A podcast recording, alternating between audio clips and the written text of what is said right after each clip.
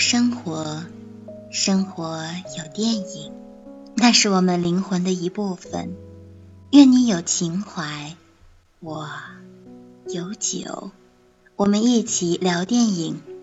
嗨，电波对面的朋友们，大家晚上好，欢迎收听《情怀腾格里之回归电影》，我是主播陈露。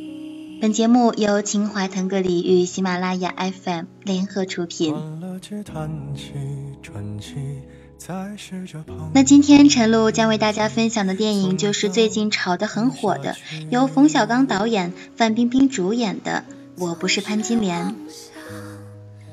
老实说，陈露对冯小刚的电影，尤其是这些年的冯小刚电影，基本是毫无好感的，尤其是在上一部《私人定制》。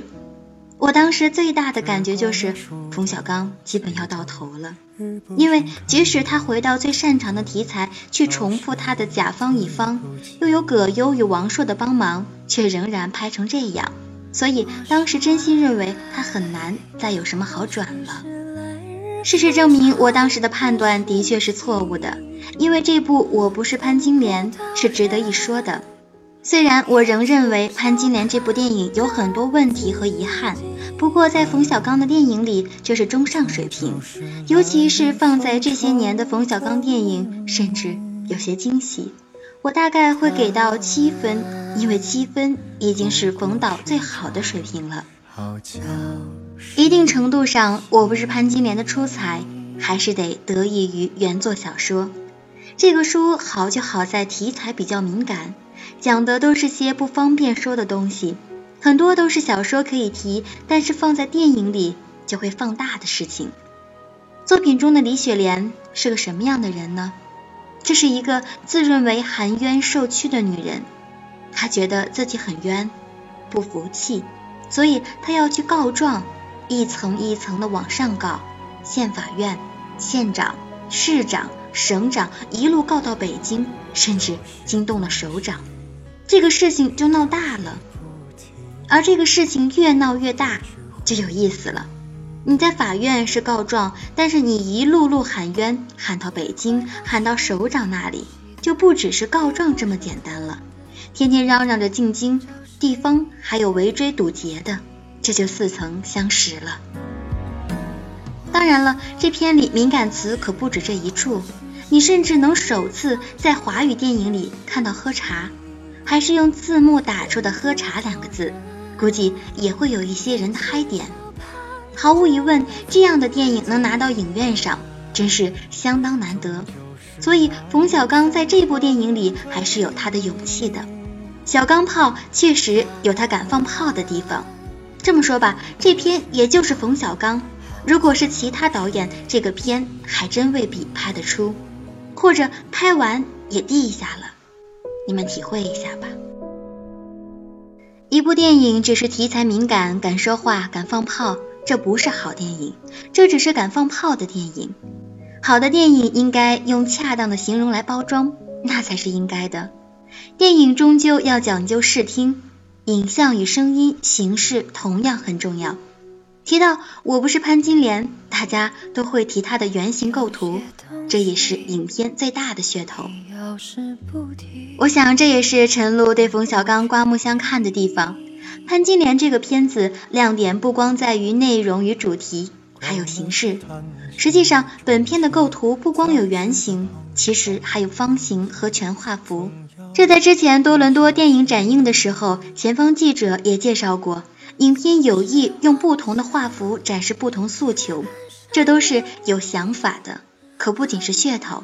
当时他们也提过摄影罗盘，包括他怎么设计构图之间的转换，他还是很有想法的。关于圆形构图，大家的分析也很多了。有人说是窥视感，圆形天然有窥视感，好像望远镜或钥匙孔，这很正常。同时，导演自己解释其为中国传统山水画。那这会儿你会想起什么呢？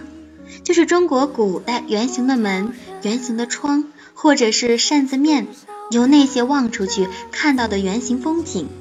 那当然，也有人说这是受多兰妈咪的影响，玩些画符的把戏。这个冯小刚之前的访谈也承认过，确实有些受过那个片子的影响。而潘金莲这篇也有圆与方的转换，至于为什么一进京就转，你们自己多琢磨琢磨。不过在陈露看来，圆形构图还有个重要作用，就是距离感。那还是要回到影片的主题，这是个什么题材？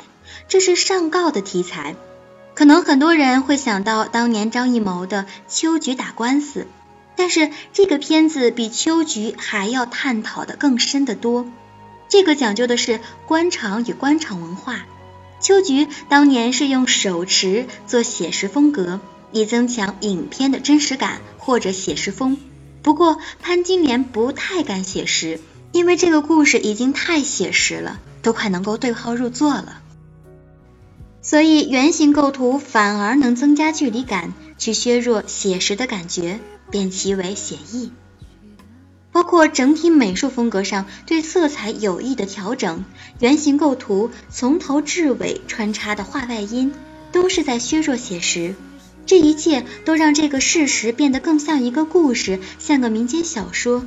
最好你不对号入座，这样才会更安全。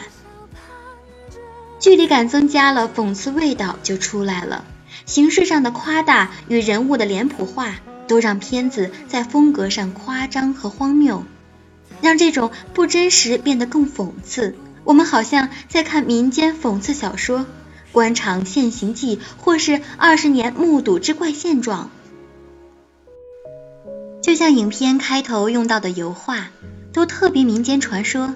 这一切都试图告诉你，这是个讽刺小说，这是个笑话，别当真，千万别当真，当真很危险。然而，越不让你当真，你就越容易当真，讽刺感也出来了。影片最好看的也是那满满的讽刺，始终觉得我不是潘金莲的妙，就妙在这些讽刺。刘震云、冯小刚，这都是人精一样的人物，经历各种人情世故、官场文化，太了解这里的门道了。所以这故事拍出来也就好在这些含沙射影、指桑骂槐、拐弯抹角的损吧人。非常的有意思，就好像前面有场戏是新上任的法院巡院长恭送老院长，摆的酒宴一场。这场戏在原书里有很大一段描写，包括心理活动。不过由于篇幅在电影里也就是一场几分钟的酒席，但是还是做的很有味道。弹琵琶奏小曲儿，圆形构图，彼此恭敬，各有心机。这里面故事多着呢，这种戏都特别中国。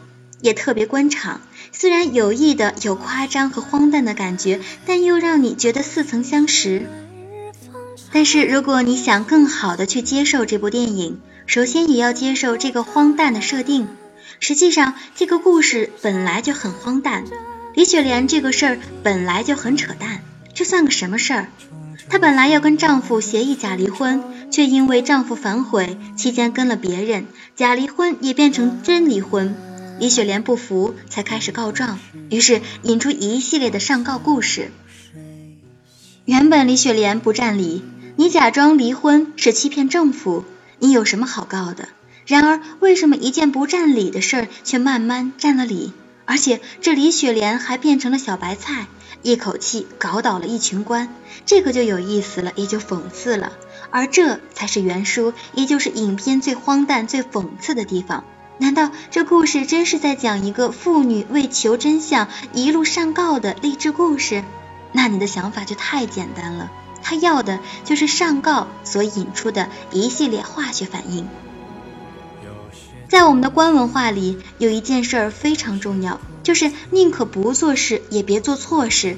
这叫多一事不如少一事，少担责任，少惹是非。就是电影里也提到过的东西。我曾经也见过很多这样的事儿。非常亲切，官僚主义事实推诿，躲怕跑，各位都怕担责任，才让李雪莲这个雪球越滚越大，最后才捅到了大篓子。于是李雪莲这个案子本身成不成立、合不合理并不重要，李雪莲的角色更像一面镜子，因为她的轴、她的锯、她的一根筋，最终照出一连串的官场怪事儿，这是影片的根本。这也是我们总说影片的荒诞之处。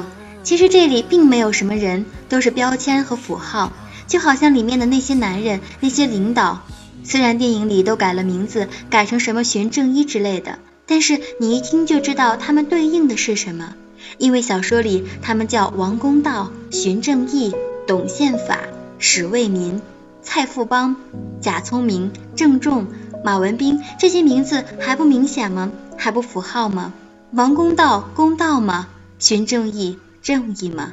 一路读下来，这个就有意思了。有些东西你要从整体看，这仍是当下现状我们可能做到的最大程度了。你甚至能看到很多的妥协，不过里面还是能看到很多有趣儿的东西。如果你也经历过类似的生活或者工作，一定会从中找到很多有趣儿的瞬间。家乡的圆。北京的方开大会规规矩矩对称构图，这里还有很多可以解读的东西。最终，这是一部讽刺电影，是一部拐弯抹角的骂人的电影。它的喜感和笑点更多集中在故事背后，你要在身边寻找对应，才能品出其中的趣味。比如，影片从一开始立项到最终能上映，期间经历的种种，其实同样很有趣儿。很潘金莲，这电影外的故事其实也像一面镜子，也像一部《我不是潘金莲》，这就更有意思了。无论如何，陈露都觉得这是一部很有话题、让人想聊一聊的电影。我很希望我们能有更多这样的电影，好像当年的黄建新一样，是深入到中国人的文化深处的，是非常有趣味性的。不过是场。那不管怎么样呢，陈露仍然觉得这部片子还是值得去看一看的，尤其是家里的老人，那些喜欢探讨国家大事儿的，估计都要对这部电影感兴趣了。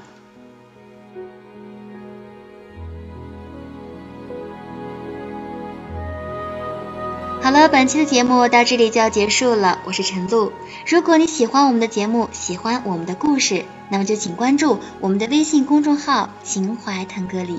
愿点播对面的你每天都有好心情，让我们下期节目再见。